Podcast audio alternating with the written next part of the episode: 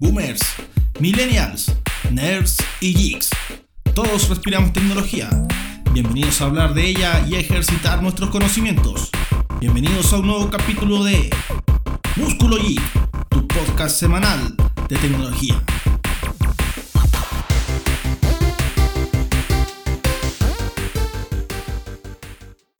Hola a todos, bienvenidos a este podcast. Somos Músculo Geek, un programa en donde vamos a hablar acerca de tecnología. Eh, soy Pablo Pastén y conmigo me acompaña y me va a acompañar durante todos los programas Sebastián Gómez. Hola Seba, ¿cómo va? Hola Pablo, bien, aquí estamos preparados para un nuevo capítulo y primer capítulo de Músculo Geek. Así que los invito a todos a disfrutar este capítulo en el cual hablaremos sobre temas de tecnologías y sobre innovación y cualquier otro tema que aborde el mundo geek como sea la industria de los videojuegos o algún dato curioso que nos tenga Pablo. Así que los dejo con él ahora.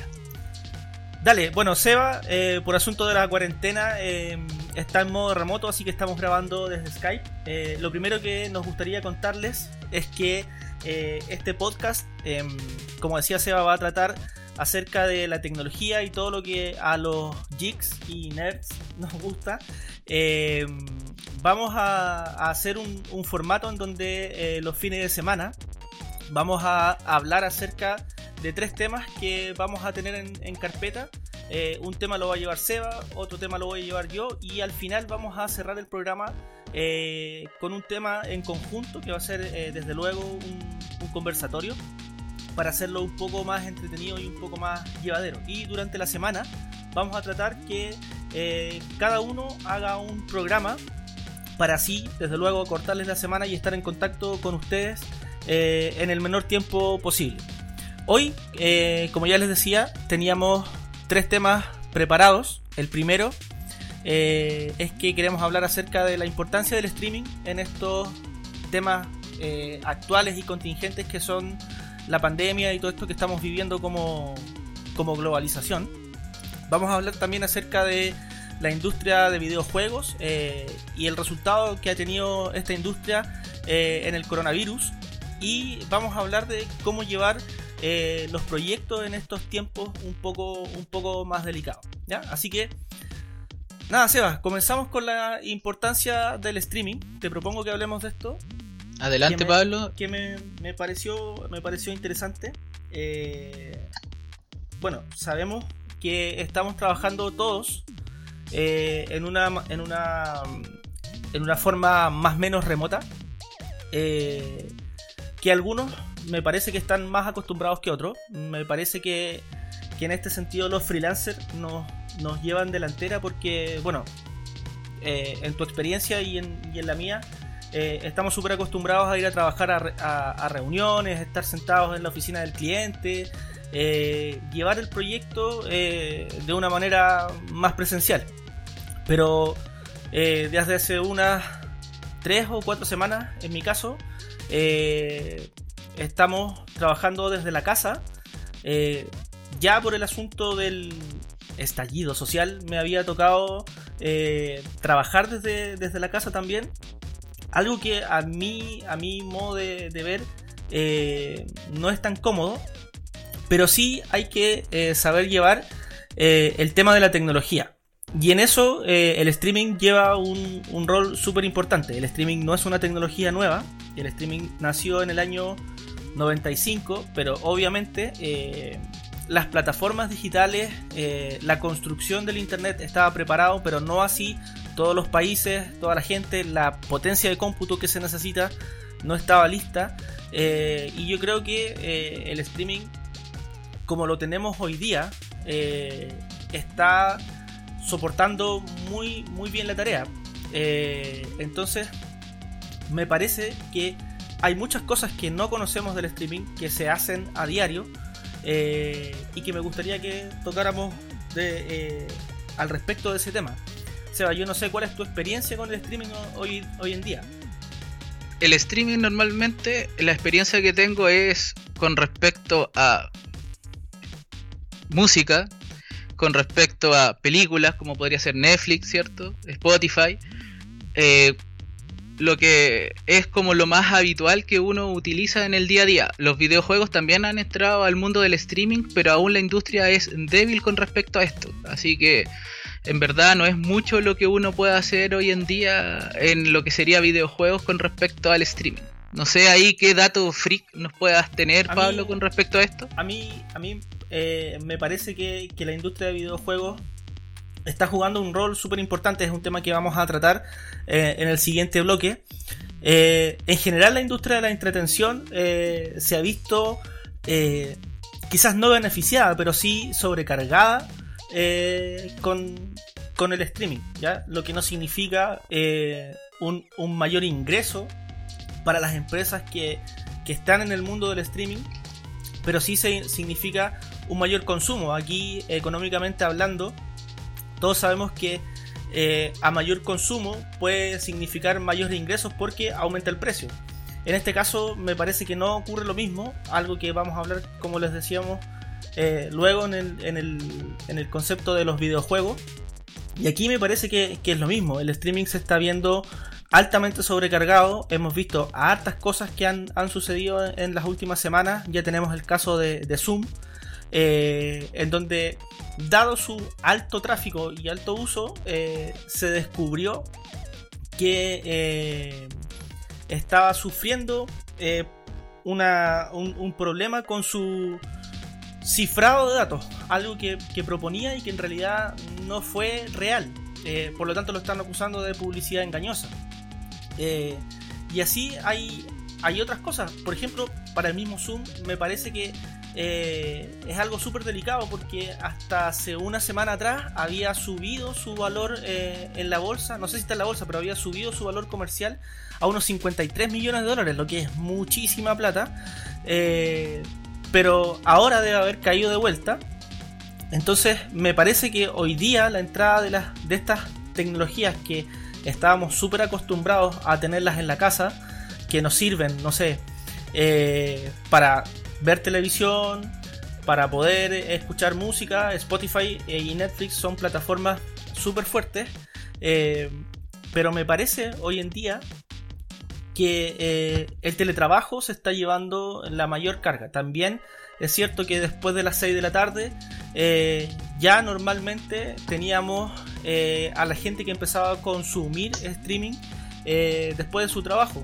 Pero hoy día esa carga que se está llevando a internet de manera total las 24 horas del día, hoy día sí que podemos decir que en este caso es 24/7. también me, parece me parece que hay algunos aspectos no considerados eh, y que hemos tenido la oportunidad de trabajar en algunos proyectos eh, con el eh, respecto de usos del streaming. Por ejemplo, y vamos a entrar un poco a informática más dura, que es la idea de este, de este podcast. lo vimos en el proyecto en que usamos los sockets, ¿ya? los WebSockets son, son un ejemplo de, del streaming. Finalmente, ¿cómo, cómo es el streaming? Eh, si bien para la multimedia uno hace eh, uso de, en, el, en el intertanto eh, entre el paso del servidor multimedia hacia el, ¿cómo se llama? hacia el, el computador del, del, usuario final uno hace uso de codecs eh, y cosas intermedias, cuando uno finalmente lo que hace streaming es tener una cañería literalmente conectada que va haciendo flujo de datos, ¿ya? Y esa cañería no se desconecta, hay distintos protocolos, el protocolo para, para, para streaming es distinto al protocolo que uno utiliza em, para navegar en internet, que es el protocolo HTTP o el HTTPS.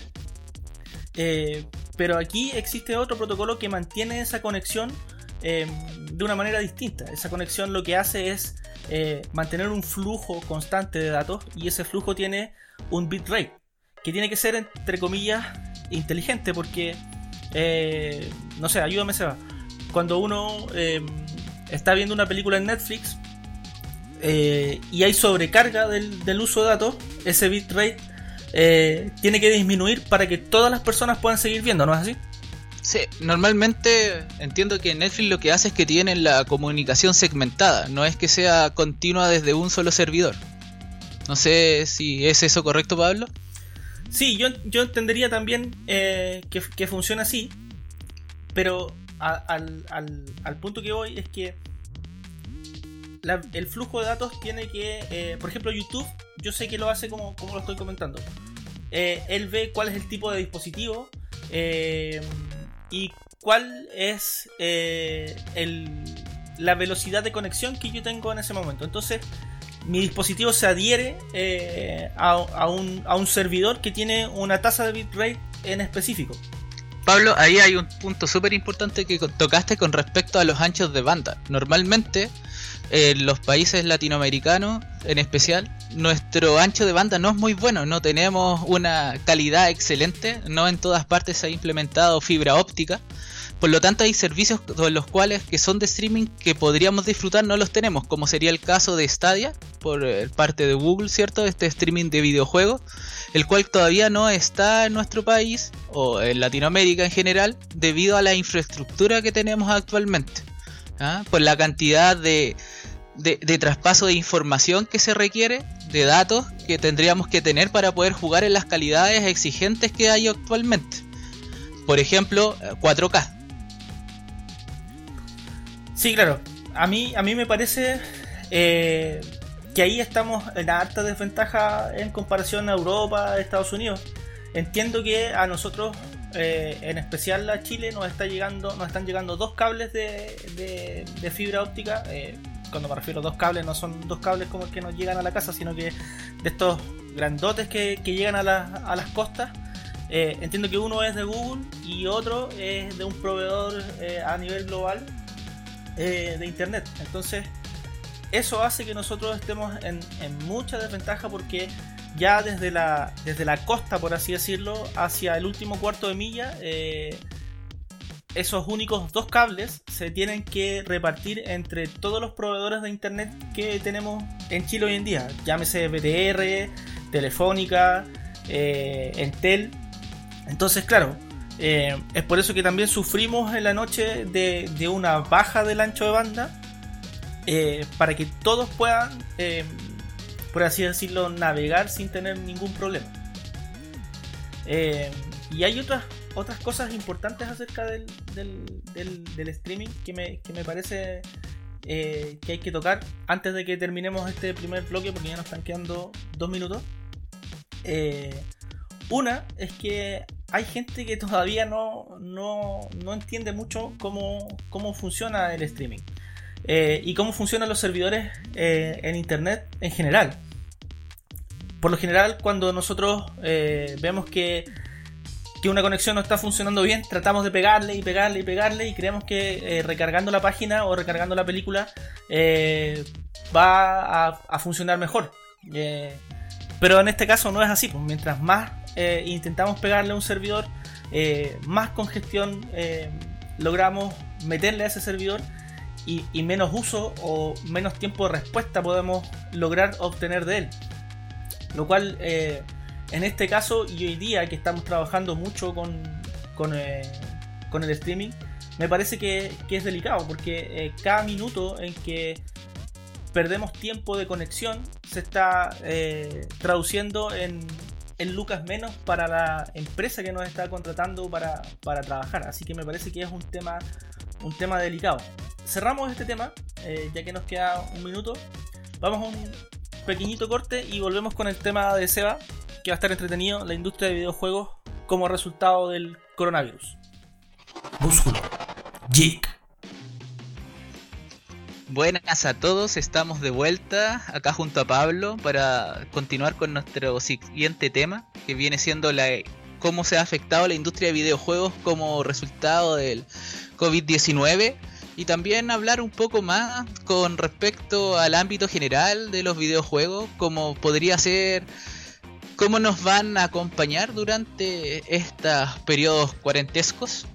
¿Ya? Partiré mencionando o comentando algo que me ha dado bastante risa que leí el otro día con respecto a la OMS, que señala que nos incentivan a jugar cosa que es bastante extraña, siendo que hace un tiempo atrás nos han dicho que jugar es malo, es diabólico, por lo tanto no lo hagan. Pero han cambiado de actitud diciendo, oiga, personas, jueguen. ¿Qué tipo de juego? Juegos que sean de ejercicio, esos típicos títulos que a nadie nos gusta y que cuando los jugamos con vergüenza en nuestros living, como sería Just Dance, o con amigos, cuando tenemos esos carretes que nunca terminan bien, como los carretes que se pega Pablo. el más carretero. Así que, bueno, eh, es una alternativa. Ya que igual interesante que la OMS se haya declarado diciendo y invitándonos a jugar. Igual es bueno en ese sentido. Recuerden que todo en exceso es malo. Yo creo que hay, un, hay un punto ahí importante, que la OMS hace ya harto rato declaró eh, los videojuegos como una, como una adicción. Eh, entendiéndose esto como, como lo que pasa eh, en China o en Japón, donde los cabros chicos se quedan tanto rato jugando que se mueren. Se, pasan horas y hemos visto y leído eso en la oficina y nos hemos reído varias veces los chinitos que se mueren de, tanto jugar. Entonces, claro, ah. si te vas a pasar jugando, no sé, 50 horas Call of Duty, eh, a mí, por ejemplo, que yo soy medio niñita para jugar esos, esos juegos, yo el otro día me bajé eh, un Call of Duty que es gratis, eh, no, sé cómo se llama, pero lo jugué 20 minutos y quedé con ganas de vomitar. Entonces... Ah, no, qué nena. Sí, así de nena. Entonces imagínate un, un, chinito que, que, le da ganas de vomitar, pero que sigue jugando porque le gusta tanto el, el, el juego que, que, no le hace caso y se para y vomita y después sigue jugando y no come. claro, eso sí pasa a ser una, adicción. Yo creo que en ese sentido la OMS tiene un poco, un poco de razón. Sí, lo que pasa es que cualquier cosa que tú hagas en exceso es mala. Eh, el copete, el cigarro, eh, cualquier tipo de actividad en exceso es mala. Porque te causa una adicción y eso hace un trastorno en ti. Entonces lo ideal siempre es poder ir uno tomando el control con respecto a las horas que uno juega. Por ejemplo, hace poco leí que en Japón, con respecto a la cuarentena, iban a imponer que se pudiera jugar solamente una hora al día. ¿Ya? Con lo que respecta a los menores de 18 años, para evitar que este tipo de actividades se lleven a largas duraciones y ocasionen, como dices tú, algún tipo de catástrofe algo que no se espere, así encontrar, como me acordé de South Park cuando eh, Carmen está jugando WoW y la mamá le lleva la pelela, ¿cachai? Entonces... sí, creo que haber visto ese capítulo. Eh, es muy bueno ese capítulo, pero bueno, eh, ah, para evitar situaciones de ese tipo. Igual es bacán. Podríamos inventar una silla que tuviera ahí algún tipo de, de convenio con el baño. Pero... Pero bueno, eh, con respecto a los temas que tocaste anteriormente, Pablo, con respecto a esto de las pandemias, eh, lamentablemente nosotros no tenemos Google Stadia, pero eh, para aquellos que sí tienen la oportunidad de tener este servicio, va a estar gratuito durante un periodo de tiempo, así que sirve para poder probar un par de títulos. Y también hay altas alternativas con respecto a lo que es videojuegos gratuitos en este periodo. Los eSports se han visto algo frenados. Eh, no están las competencias que son como habituales. Hablemos de las competencias conocidas, por ejemplo, en League of Legends, la mid-season, que normalmente se hacía en mayo, ahora eh, se va a pasar a celebrar en julio. Entonces se pueden ver que hay ciertas actividades como más eSports que se están corriendo y postergando para evitar el cúmulo de personas en lugares en donde podrían correr riesgo de infectarse con esta pandemia actual. También tenemos lamentablemente eh, la postergación de algunos títulos, como lo que sería The Last of Us, el 2, que lo espero con muchas ganas. Ya, pero e-, ese juego está, está suspendido, la, versión 2 está suspendida desde que salió, así ya como 10 años en el mercado. No, sí, es verdad, está, nació muerta, pero igual todavía tengo la esperanza de jugarlo. Yo aún recuerdo que me terminé el 1 cuando me saqué la cresta en la calle, me caí, literalmente estuve con una licencia afortunada que me permitió jugarme el primer título que lo disfruté a concho, así. No me duró más que un día, pero lo disfruté a concho. Así que estaba esperando este segundo título, que lamentablemente, bueno, ya sabíamos que se iba a retrasar, pero eh, igual están ofreciendo reembolso para aquellos que no estén de acuerdo con esta medida. Ya hay otros juegos, eh, tal vez igual esperados, que se han ido retrasando, algunos que ya han salido. Eh, por ejemplo, el Final Fantasy VII, el remake. Y bueno, que también ha tenido unos comentarios medios ácidos el juego, he leído por ahí, pero bueno, si no lo juegas, no puedes opinar al respecto todavía, así que es mejor esperar un tiempo para después dar una opinión al respecto. Y bueno, y el esperado Cyberpunk 2077 que también va a tener un, retraso hasta septiembre. Eh, así que esos son como hechos lamentables que nos han ido afectando, como es también la cancelación del E3, que es este evento que se realiza todos los años en donde no hablemos que las grandes compañías se muestran, sino que también les permite a aquellas compañías más pequeñas empezar a mostrarse sus productos ante las empresas y poder tentarnos a, adquirir sus videojuegos. Eh, PlayStation ya había dicho que no iba a ir, así que no es alguien que se esperara. Eh, nunca, lo, nunca esperamos nada de él, siempre nos decepciona. Eh, la Xbox por su lado, Xbox más que dicho, Microsoft con, nos ha dicho que van a tener un pequeño intermedio por internet y Nintendo pucha, Nintendo siempre ha hecho sus direct, así que no creo que le afecte tanto con respecto a esto. Y hemos ido viendo durante el periodo de la salida de pequeños direct que nos han ido mostrando qué nos va a traer la consola en este periodo, pero igual vamos a tener retrasos de varios juegos. Sí, y por ejemplo, PlayStation eh, de Sony, eh, eh, no sé si esta semana o la semana anterior, ya oficializó la salida de, la, de la Play 5. Estuvimos conversando el otro día del, del, control de la, de la Play 5 que eh, lo encontramos parecido al, de, la, al de la Xbox. Eh, a mí me parece un poco más grande y, lo veo un poco más cómodo. Eh, entonces, en ese sentido, si bien las cosas han ido más lentas, han habido lanzamientos igual importantes. Me parece que el lanzamiento de la, de la Play 5 es un lanzamiento importante después de cuánto tiempo tiene la, la Play 4? Ya debe tener unos 8 años. Oh, no sé, ni siquiera lo he calculado ya. Ni siquiera lo tengo en mi mente ese dato. es que lo que pasa es que igual ha habido un largo periodo de espera entre lo que ha sido la Play 4 y la Play 5. Ahora nos están ofreciendo oro, que en verdad no sé si van a poder cumplir y al precio que irá a salir. Me imagino que va a pasar algo similar a lo que pasó en su tiempo con la Play 3, que costaba, tenía un costo así inimaginable, eh, inalcanzable, eh, porque ese es el costo de la tecnología. Entre más potencia, más gráfica, más realismo, eh, más costo y a veces las personas no están dispuestos a pegarse ese salto económico. Entonces normalmente, aquí no es hater, los fanboys eh, empiezan a emitir opiniones al respecto de distintas eh, situaciones en las cuales no han podido ni siquiera probar porque en verdad los precios son muy muy muy altos. Te sale mucho más barato comprarte un computador de gama alta que una de estas consolas. llega a ser ridículo pero esperemos que los precios estén razonables y que en la Direct Nintendo nos pueda presentar alguna alternativa nueva a la Nintendo Switch. Yo espero algún tipo de actualización. A mí personalmente no me gusta la Lite porque me gusta ponerlo en el dock y jugar en la televisión. Y me gustaría tener una consola que se conectara a la tele pero que tuviera un diseño más guapo, más excitante porque el clásico y ponerle pegatina y ese tipo de cosas no son mucho de muy agrado. Igual hay consolas muy bonitas con respecto a la Switch Lite como la que fue del Animal Crossing. Juegazo que ha dejado la cagada literalmente.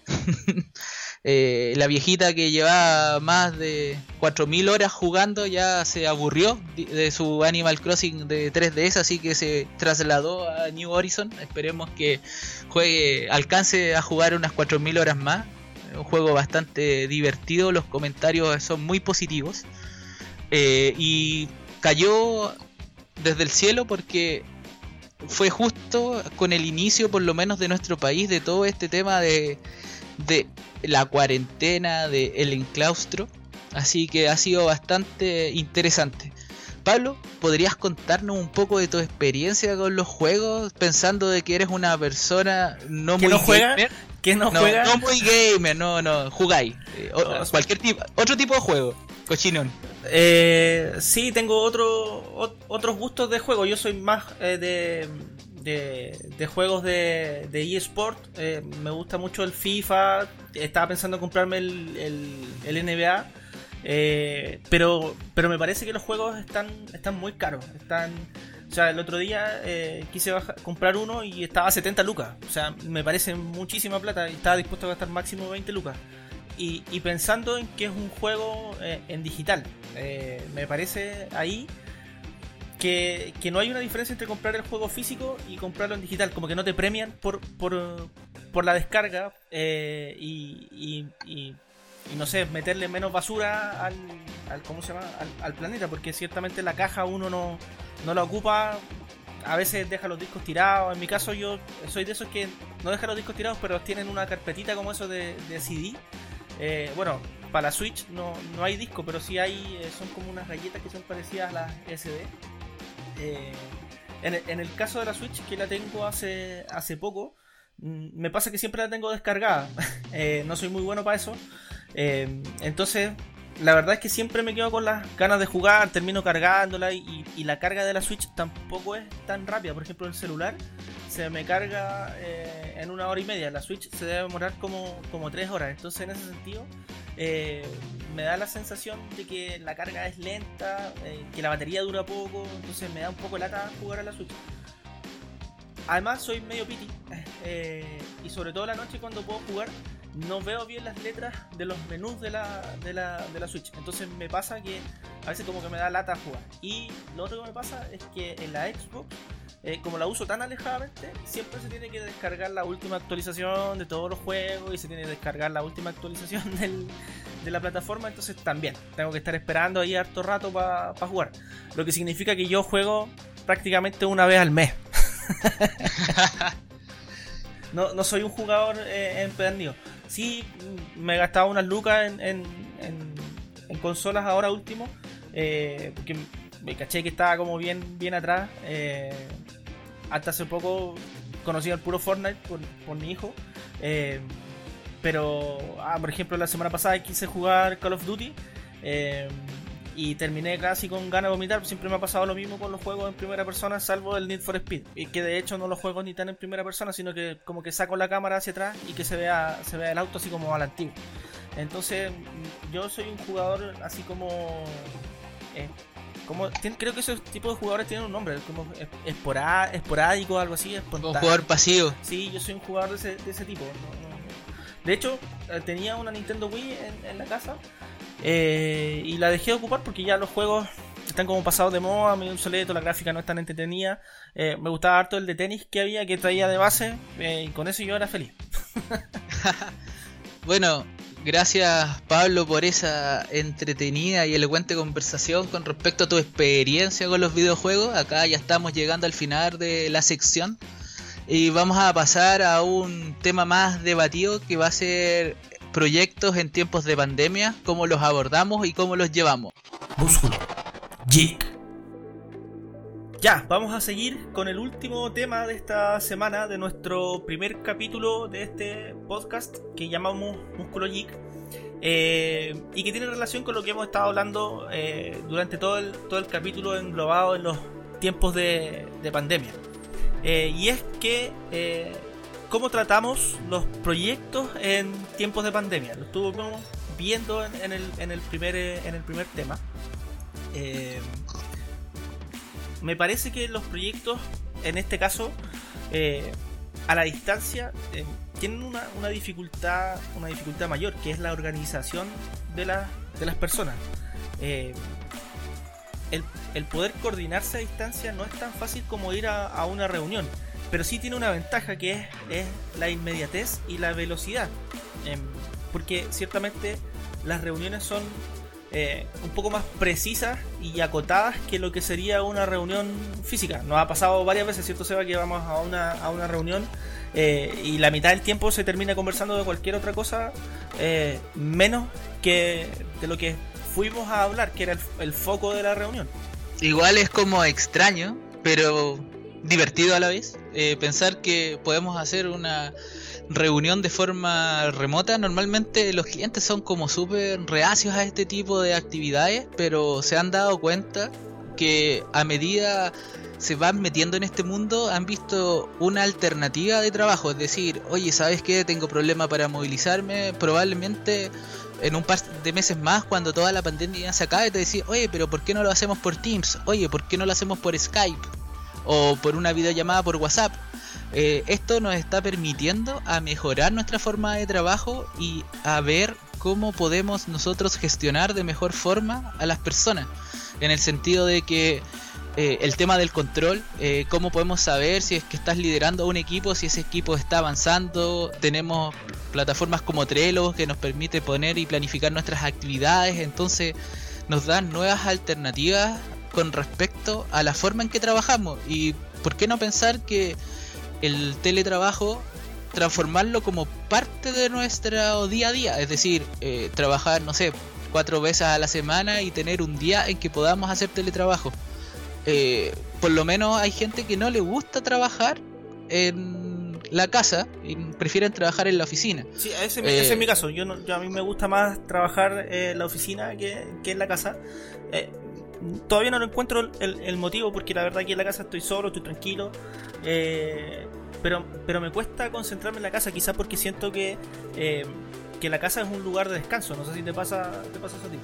Mira, extrañamente eh, a mí me pasa lo opuesto. Eh, cuando antes que partiera todo esto de la pandemia, eh, nosotros acá en la casa, por suerte, nos cambiamos de donde estábamos antes y pensando en el tema del estallido social y que pudiera pasar cualquier cosa y tuviéramos que trabajar desde la casa, nos armamos una especie de mini oficina. Entonces, como tenemos los espacios separados, es como igual distinto. Pero también a mí personalmente me gusta más trabajar desde la casa porque me siento que soy más proactivo, no sé cómo decirlo, como que me rinde más el día a día y puedo terminar haciendo lo mismo que hacía antes, no sé, en 10 horas las termino en 7 horas, porque siento que me concentro más o como que me autoimpongo eh, esforzarme más para poder terminar el trabajo antes, porque igual es como fome terminar de trabajar, son, no sé, por decir algo, a las 7 de la tarde y ver que podéis seguir trabajando al infinito. Entonces también eso es un hábito o un mal hábito que se puede generar con esto del teletrabajo. Además que piensan que te pueden llamar a cualquier hora. Sí, yo creo que también eh, eh, ahí está algo importante que dijiste recién. Eh, depende mucho de, de algo así como de los hábitos que uno tiene para, para poder concentrarse, para poder manejar tu tiempo. En, mi caso yo siento que eso es algo que, perdí y, y, que lo dije en, el, primer tema, en ese sentido los freelancers nos, llevan ventaja porque están acostumbrados a trabajar solo eh, y avanzar solo y, medir su tiempo solo y saber eh, cuáles son eh, sus ventajas y desventajas respecto a alguien que trabaja en una oficina durante, durante todo el día. Me, parece que ahí, a pesar de que yo fui freelancer harto rato, yo perdí esa, esa capacidad, hoy día no la tengo, me cuesta harto, me cuesta harto concentrarme estando en la casa.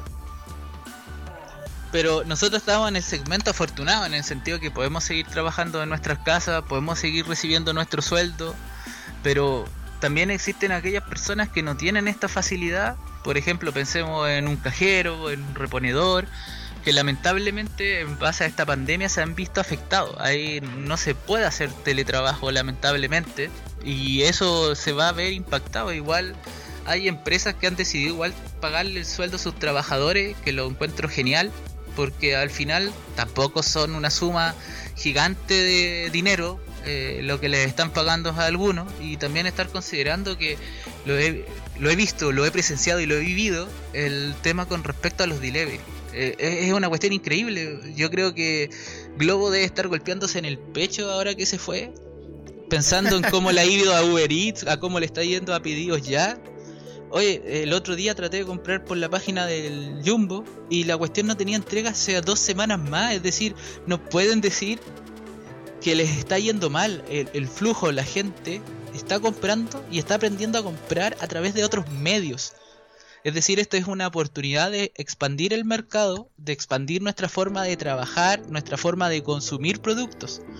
Entonces nos permite mejorar estos sistemas y mejorar este tipo de, de, formas de ver la vida. Por ejemplo, a mí me pasó algo bien chistoso, que yo no cachaba que en el pedido ya te sale entrega que no te la dejan en persona, así que te la Ah, dejan sí, afuera, sí, te golpean. afuera. Entonces, eso también es importante porque están velando por sus trabajadores. Aunque normalmente me han tocado puros extranjeros, no me ha tocado ningún chileno, estos, esos están escondidos.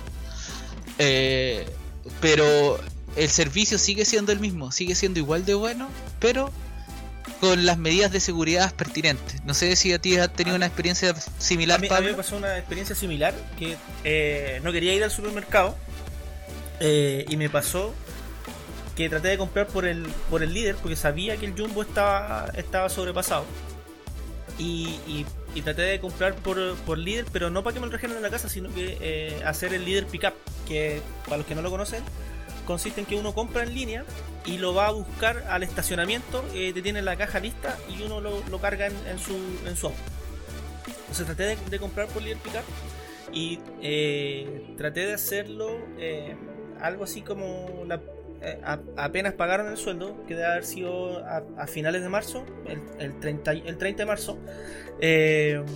intenté comprar y me decía que la fecha de entrega era para el 24 de abril. O sea, desde el 24 de abril. O sea, eh, una vez más, eh, recalcando lo que dijiste tú recién, que, que los supermercados están sobrepasados, que, que no hay eh, algo así como el, soporte necesario. Yo dudo que tengan problemas de stock. Me parece que más bien el problema que tienen hoy en día es que no hay, por así decirlo, las personas, la cantidad de personas necesarias eh, para poder hacer eh, la carga de, esas cajas, eh, que son los pickers, que le llaman. Los pickers son las personas que, que van a la góndola o, a la bodega y sacan, sacan las cosas que tú pediste y las dejan en una bolsita o en una caja lista para que tú las retires. Me parece que esa cantidad de gente hoy día, hoy día no está. Y respecto a lo que comentabas, de que hoy día tenemos una oportunidad súper grande, me parece que va a venir un cambio de paradigma, volviendo a lo que comentábamos recién al principio de este, de este bloque, que, las, que las empresas están empezando a pensar distinto. Antes las reuniones tenían que ser presenciales sí o sí. Eh, era muy difícil decirle a alguien, oye, no, ¿sabéis qué? Para ir a una reunión que vamos a hablar 20 minutos, eh, no sé, comerme una hora de metro me parece estúpido. Eh, varias veces lo pensamos así en la oficina, varias veces lo pensé así de manera personal. Y hoy día no. Hoy día el hacer una, una, videoconferencia para reunirse 5 minutos y decirse algo que no va a tardar más que esos 5 minutos, ya se está haciendo una costumbre. Eh, y me parece que eso va a quedar implantado eh, de aquí a, a, a, a- después que, que- que termine todo esto. Si es que termina en el corto plazo, em, me parece que va, que va a quedar instaurado. Aquí tenemos una oportunidad desde el punto de vista de aplicaciones, desde el punto de vista de páginas web, con el punto de vista de servicio o de automatización de procesos en base a servicio, viendo que podemos cubrir ciertas necesidades. Yo, por ejemplo, me declaro un ignorante con respecto a lo que es todas estas aplicaciones de pedido. No me gusta, no soy de las personas que le guste comprar por internet. Lo único que compro por internet son juegos o, son cosas virtuales. Pero no tengo la tendencia de comprar productos por internet porque a veces no he tenido muy buena experiencia con ello. Por lo tanto, lo evito. Pero en base a la pandemia y en la necesidad he empezado a utilizar más esta herramienta y pucha, yo estaba súper por los medios que conocía como urgido diciendo, oh, me voy a quedar sin comida, ¿qué puedo hacer? Eh, descubrí que en, en- ¿cómo se llama esta aplicación? En pedidos ya podéis comprar en un supermercado. Ah, entonces lo cual lo encontré bacán y igual los precios están como similares, tampoco es que estén tan elevados, te permiten 20 productos, igual es piola y con eso la podéis pasar, ¿cachai? En el sentido de no ponerte en riesgo o no ponerte en riesgo con tu familia, en el sentido de todo este tema de la pandemia. También he, he- he sabido de emprendimientos que lo que hacen es que, por ejemplo, van a la vega a comprar verdura eh, o fruta, te la ponen en cajita y te la dejan en la puerta de tu casa. Son personas que se dedican a eso, que han visto como la típica chilena, que siempre nos, ante la adversidad nos sobreponemos e inventamos un nuevo modelo de negocio, como el modelo de negocio de los limones, cuando estábamos, eh, cierto, en el estallido social que vendían limones. Eh, ahora podemos ver que también existen estas personas que te venden el pan eh, congelado, que te lo van a dejar a la casa, que te venden verduras, que te ofrecen ir a comprar al supermercado. Entonces, las personas están viendo que existe una oportunidad, un mercado distinto el cual no todos los están viendo. Entonces es súper positivo en el sentido de que nosotros podamos optar por estos nuevos caminos y nos permita abrir, como bien dijo Pablo, nuevos paradigmas de compra, mejorar los servicios y poder nosotros disfrutar de nuestras casas y exponernos menos en ciertas situaciones o si es que tenemos ciertas urgencias, poder cubrirlas en el tiempo necesario. No sé tú, Pablo, ¿qué opinas? Sí, yo, yo creo que todo esto eh, pasa por algo que comentamos hace un rato atrás. Pasa... Eh más bien por uno. Pasa por, por, por el por el autoaprendizaje. Muchas cosas van a empezar a pasar por el autoaprendizaje. De hecho, los niños no, están pudiendo ir a clase. Eh, entonces va a pasar por eso, de, empezar a aprender solo.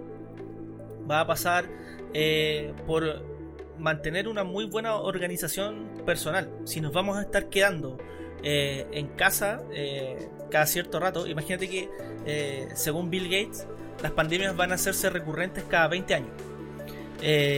Entonces, claro, si eso así, y de hecho, me parece que han habido pandemias eh, ya desde, desde, el H1N1, la gripe porcina, que no se tomaron tan en serio como, como ahora. Si hubiesen hecho el confinamiento como lo están haciendo ahora a nivel mundial, a lo mejor esas pandemias no habrían sido tan potentes como, como lo fueron en su momento. Eh, pero si, si la OMS y las autoridades eh, van, a, van a, para ir cerrando, van a, van a tomarse en serio el esto de irse encerrando, vamos a tener que acostumbrarnos a, llevar un, mejor control de, nuestros tiempos y de nuestras actividades en la casa para poder hacer compatible el, el teletrabajo con nuestra entretención y las cosas que nos gustan. Bueno, entonces, para cerrar, eh, les comento que no se olviden que durante la semana van a haber dos capítulos, uno por Pablo y el otro por mi persona, con un tema ahí sorpresa, no vamos a decir todavía qué temas vamos a tratar durante la, semana. Y también les recuerdo que nos pueden seguir tanto en nuestro Twitter o Facebook, para el lado de Twitter arroba Músculo Geek, o por Facebook también nos pueden encontrar como Músculo Geek. Y les recuerdo que el podcast lo pueden encontrar en iTunes, Spotify o en Google Podcast. Así que los invito a pasarse por ahí. Les agradecemos que nos escucharan a este par de geeks hablar puras tonteras. Esperamos que lo disfruten y que nos acompañen durante la semana y nuestro próximo contacto con Pablo, nada, no homo. Eh, eh, viéndonos la próxima semana en nuestro mismo esquema. Eh, tres temas a tratar, uno por cada uno y después uno un poco más libre y juntos. Así que los vemos la, en la semana y nos vemos la próxima semana. Que estén muy bien y recuerden que somos Músculo Geek. Chao, chao, nos vemos. Chao.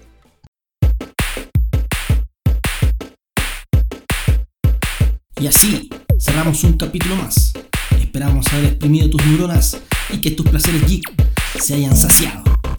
Nos escuchamos en pocos días más para ejercitar la mente y tener un cerebro fit en Músculo Geek.